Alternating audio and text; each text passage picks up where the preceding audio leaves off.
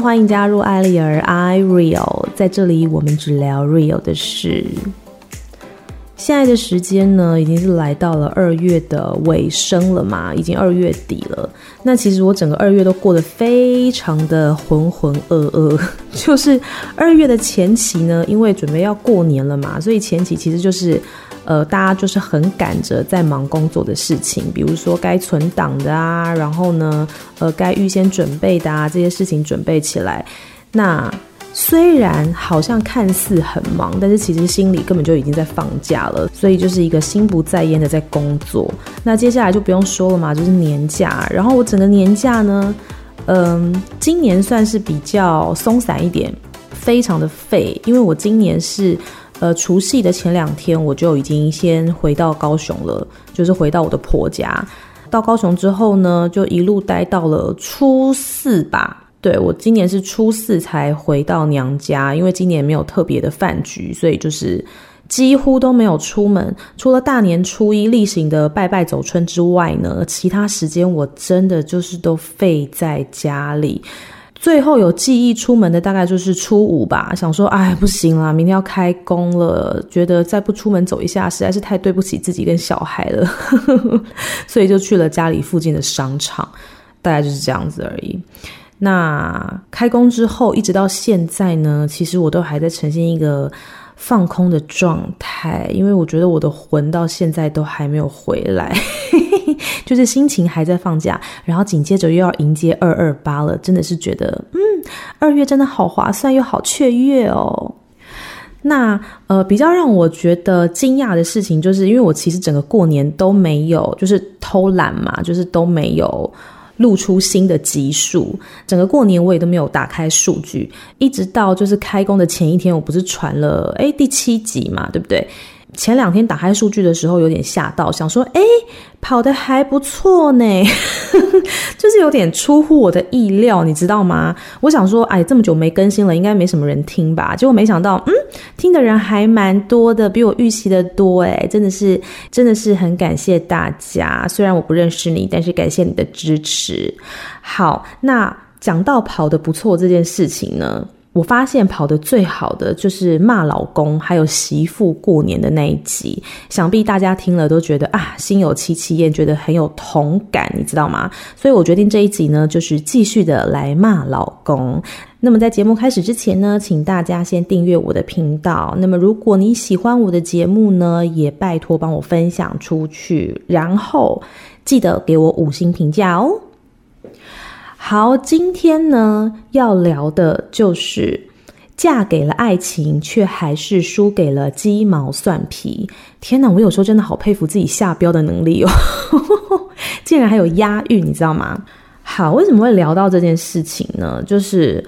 很多人就是有发了我的脸书跟 IG 嘛，那我身边的朋友呢，也一直都觉得啊，我的婚姻生活其实算是非常的幸福。老实说，我觉得真的是幸福的，就是呃，很多人很担心害怕的那些事情，在我的婚姻生活里面其实占比不多，没有到完全没有，可是。嗯，没有这么的严重，所以我一直都觉得我的婚姻生活非常的幸福。比如说，我的婆家很照顾我，然后我娘家也很帮忙这样子。但是现代人通病的关系，就是大家社群媒体经营的太发达了，然后大家也都是透过你知道社群媒体的这个滤镜去看所有的事情，所以大家都会以为哦，你脸书 IG 大概就是你生活的全部吧。但是其实真的完全。的了错误，因为其实现在的人都在经营自己的社群媒体，然后呈现出来的都是非常美好的那一面，比如说婚姻的美好啊，比如说伴侣的美好，或是家庭有多和谐啊。但我告诉大家，这一些真的都是营造出来的而已。像比如说呢，连我身边很亲近的好朋友哦，就是。呃，算是很常联系的，也常常出去吃饭的。他们有时候听到我跟我老公的真实的生活是这样的时候，他们其实竟然都还会吓到，诶，就会想说，哈，我还以为是怎么样怎么样，诶，没有想到会是这样哦。我就觉得很震惊，我到底是怎么样在经营我老公的？怎么会把他经营成一个就是人人称羡的神队友呢？好啦，这集我也是许愿我老公不要听到。应该这么说，我的婚姻生活呢，已经即将迈入第八年。相爱容易相处难这几个字呢，我现在就是深深的体会到。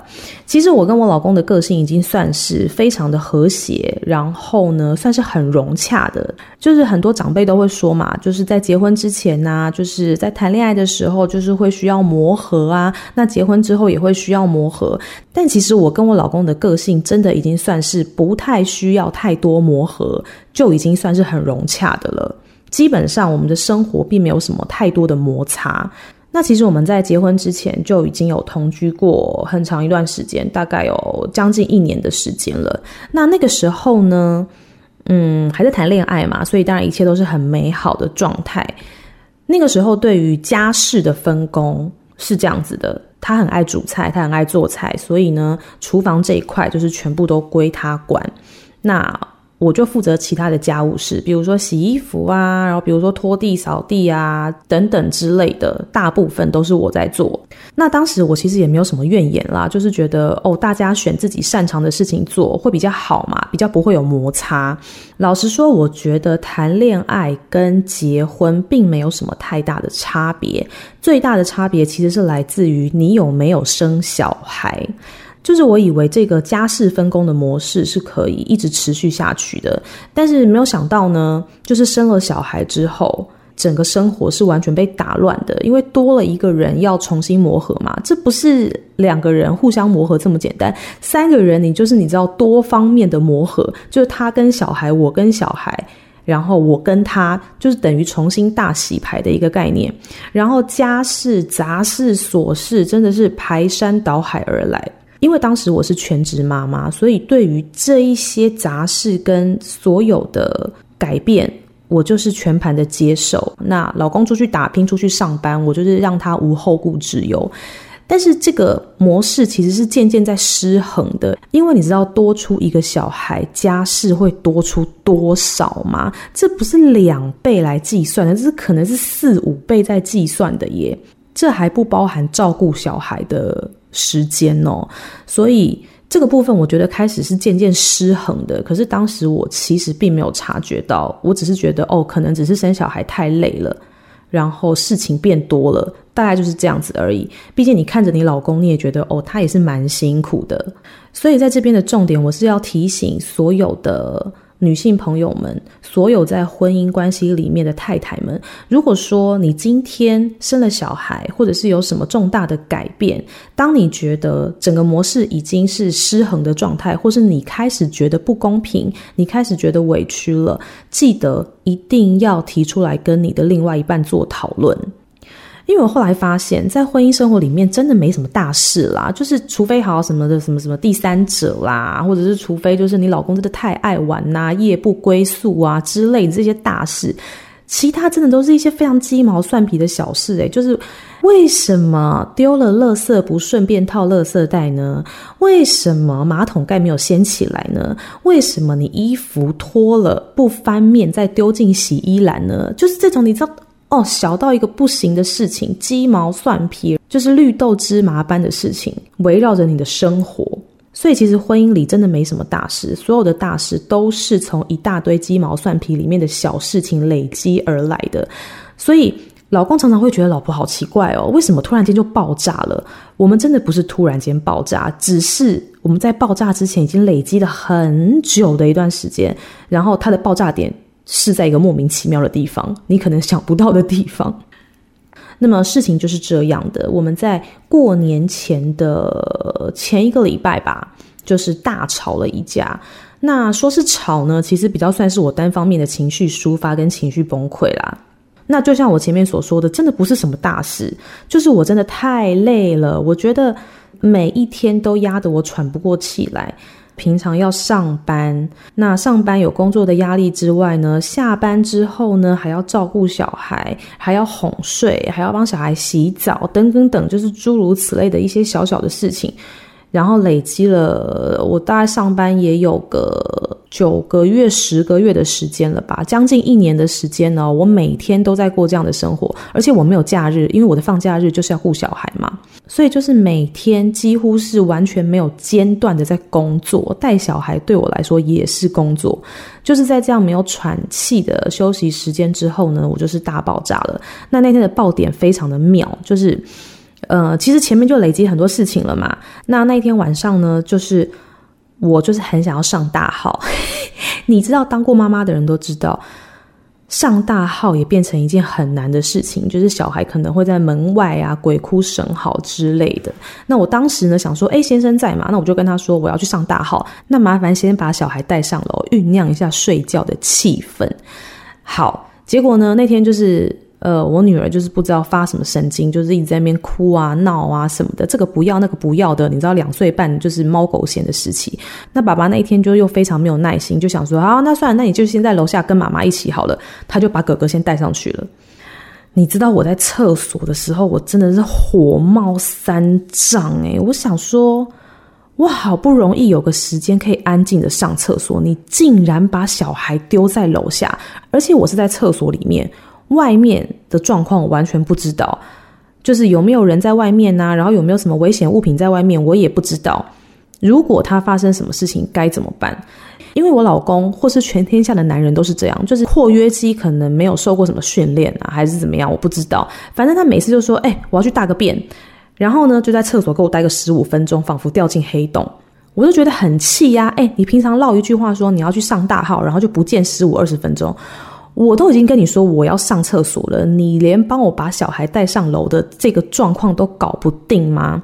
好啦，果不其然啊，就是妹妹又在外面鬼哭神嚎啦，妈妈妈妈怎么之类的。好，我就反正迅速的解决我的屎之后呢，我就带他们上去哄睡了。对，我还紧接着哄睡，你看看我脾气有多好。就是婚姻生活就是这样子，你连吵架都要等天时地利人和。我不知道其他对夫妻是怎么样，但是我们的习惯就是，我们的共识就是，小孩在旁边的时候不要口出恶言，然后不要有太大的情绪波动，因为小孩其实很敏感，他会感受到嘛。所以我们的共识就是不要在小孩面前吵架。所以我就是非常非常的气，可是我也没有当下就发出来，我还是把小孩哄睡之后呢，我才传了一封，就是你知道大概三千个字的简讯给他吧。对，没错，我们两个的模式是这样子，我们不太直接性的吵架，因为你在那个情绪很旺盛的时候吵架，一定会口出恶言嘛，讲出来的话就是一定会很难听，所以我们就尽量避免这些状况。我都会是自己先消化完大概百分之六十之后，我再心平气和的传简讯给他。但是这一次呢，我没有心平气和，我大概有表达了百分之八十的愤怒给他。因为我们在结婚之前，其实家事的分工算是蛮明确的。在没有小孩的时候，就觉得还可以啦，还可以 handle 啦。但是有了小孩之后呢，你知道，你可能以前衣服五天洗一次就可以了，因为才两个人嘛。可是你有了小孩之后，你可能两天就要洗一次了，有的时候甚至一天就要洗一次。你知道洗衣服这件事情，不是单纯的把衣服丢进洗衣机。对，衣服是洗衣机洗的，可是你难道不用事前检查吗？哦，对，你可能要查看一下衣服里面口袋里面有没有什么东西，把衣服丢进洗衣机，然后等它洗完，洗完之后呢，拿出来晒干，然后我可能还要把孩子们随便乱脱的衣服翻面晒，所以光是洗衣服这件事情就可以拆解成好几个动作。那洗完衣服你不用收吗？收下来之后你还要折，折了之后还要分类。就是你知道，一件家事可以拆解成好几个动作，它就是好几件事情，不是只是洗衣服这么简单而已。所以我就在简讯里面就是质问他说：“你洗过几次衣服？你晒过几次衣服？你检查过小孩几次书包？那好，平常你做饭的时候，我就要负责帮小孩洗澡。然后洗澡这件事情也可以拆解成好几个步骤，你知道吗？就是小孩不可能那么快速的就甘愿跟着你去洗澡，你前面可能就要。”警告他们，然后帮他们脱衣服。脱完衣服之后呢，然后可能还要骂人，因为两个人可能就玩在一起了。然后一下子这个跟你说不要洗头，一下子那个在那边拖拖拉拉。你每天就是一直在火冒三丈的处理这两个小孩。然后洗完澡呢，你还要擦干，帮他们穿尿布，帮他们穿衣服，帮他们吹头发。所以其实你知道家事这件事情，真的不是一个名词解释就没了耶。哦，洗衣服不是一件事情，洗澡也不是一件事情，哄睡也不是一件事情，因为哄睡也是有步骤的。你可能有一些睡前仪式要让他们知道啊，比如说要喝水的啦，要上厕所的啦，要刷牙啦，还要讲故事啦，还要陪聊天呐。啊，我讲出来都觉得自己怎么那么伟大，我每天都在做这件事情。然后呢，你的另外一半可能觉得不就是这样而已吗？因为他没有实际下去做，所以他其实不会理解，甚至他只是偶尔做，他就会觉得也没那么难啦。可是你每天在做的时候，你就会觉得情绪一直呈现在一个很崩溃的状态，就是你每天都要 handle 这么多的事项，你没有一刻是可以静下心来好好想你自己的事情的，你就会觉得非常的阿杂。然后除了做家事，我感受到失衡这件事情以外呢，我其实还有其他的情绪。就是以前我当全职妈妈，我就会觉得全部自己做就好了。可是呢，去年开始我开始上班了，那开始上班之后，我就会觉得这个失衡越来越严重，我的感受度越来越高。我觉得我越来越委屈了。以前我没上班的时候，我在做这些事情；现在我加了上班这件事情之后。我下班之后还是要做这些事情，就是你没有帮我分担呢。你知道婚姻当中一旦出现委屈这两个字的时候，我就觉得不太妙，所以我就决定把它拿出来讲。我就跟我老公说，我觉得我开始会计较了，就是我计较这中间是不是我做的太多，你做的太少。然后呢，男人又常常有一个镜头，就是一个口令一个动作，你今天不说。他就不会做，比如说他看到垃圾满了，他不会主动去倒，就是一定要你说你去倒垃圾，他才会把垃圾拿出去倒。看到床上有一堆衣服，他已经觉得这是你的事情了，是太太在做的事情了。我已经有好几次见证到这个状况，就是我衣服收下来了，我想说先丢在床上好了，我就先去做别的家事。诶，他们三个人在房间里面已经玩了，就是可能十五二十分钟了。我期望看到的是。他们发现了床上是有衣服，跟山一样高的衣服要折哦，会不会有人主动去折呢？答案是 no，不会有人主动去折的，因为他觉得那是你的工作。这件事情我已经看了好几次了，然后我也在这次的简讯当中就是提出了这件事情，我就会觉得主动这件事情有多难？为什么你好像仿佛看不到？那后来又发生了一些事情啦，就是正好我。呃，一月底的时候，就是身体很差，我就是又感冒嘛，然后又呃，就是妇科疾病发炎这样子。哎，我以为我生病之后可以稍微获得喘息，你知道？想说，哎，家事应该可以不用做的这么多了。结果事实证明并没有，对方其实不会觉得他需要帮忙这件事情，就是我该做的家事，在我生病期间还是都是我做。后来我就深刻的明白，只要我不说出来，我没有提出我的需求，对方就永远都不会知道。但是我觉得我需要反省的地方是，我不应该用这么激烈的口气跟态度让他知道我的需求，因为其实这件事情是可以在平常拿出来讨论的，可是我都没有这么做。你知道，沟通真的是在婚姻当中非常重要的事情。那这件事情我不知道我为什么习惯性的忍耐这么久，要不是因为我出去上班了，要不是因为我生病了，我可能到现在都不会觉得这件事情是应该拿出来被讨论的，因为我不想让他觉得压力很大。为什么以前可以，现在不行？可是事实是，你们的模式就不一样了，因为多了两个小孩，家事的 loading 它就是变得这么大。所以必须要有人愿意去分担，但是我一直没有把这件事情 pass 给他做，所以他就觉得，诶，你好像还可以负担吧，但其实是我不行了，所以我就是爆炸了。这件事情其实让我深刻反省，是不是我一直在维持我们表面和平的假象？就是我为什么要忍耐这么久呢？其实我早就觉得不是很公平了，可是我选择忍耐。因为很多人都说忍耐是美德，你知道，退一步海阔天空啊，然后什么小不忍则乱大谋啊。但是我告诉你，在婚姻生活里面过度的忍耐，它其实就只是会让事情越来越糟糕而已。那我今天这一集的分享呢，其实完全就是自我的案例。对，因为我相信一定有很多的夫妻也是走我这个模式，就是太过期待丈夫会自己发现事情的改变，会自己。了解你的辛苦，但事实证明，以我老公这么细腻的心思，他其实是非常贴心的人。可是连他都没有发现，那就表示其他直男更加的不会发现。所以呢，还是奉劝大家，该拿出来讨论的时候就要拿出来讨论。那我自己呢，是非常非常的庆幸，在结婚之前吵了一架啦。因为我告诉你们，男人没有别的，就是偶尔要给他下点猛药，你知道，吓吓他，不然他真的就是会把老娘当成病猫。那也因为吵了这一架，我整个年假就是过得非常的愉悦跟舒心，因为所有的事情都是他去处理，就是小孩的事情啊、家事啊、烦人的事情啊，全部都是他去做的。然后对我的态度也是好声好气，安泰做安的非常的妥当，这样子。不过距离就是那个吵架的时间差不多也过了三个礼拜左右了嘛，我想那个药效也是差不多要过了啦。那我朋友呢，就是 听完了我的故事之后，讲出了至理名言，就是老公这种生物呢，就是脸皮非常的厚。他在你发火的当下呢，如果说我们用了九十趴的力气在发火，老公可以 get 到的大概就是百分之六十。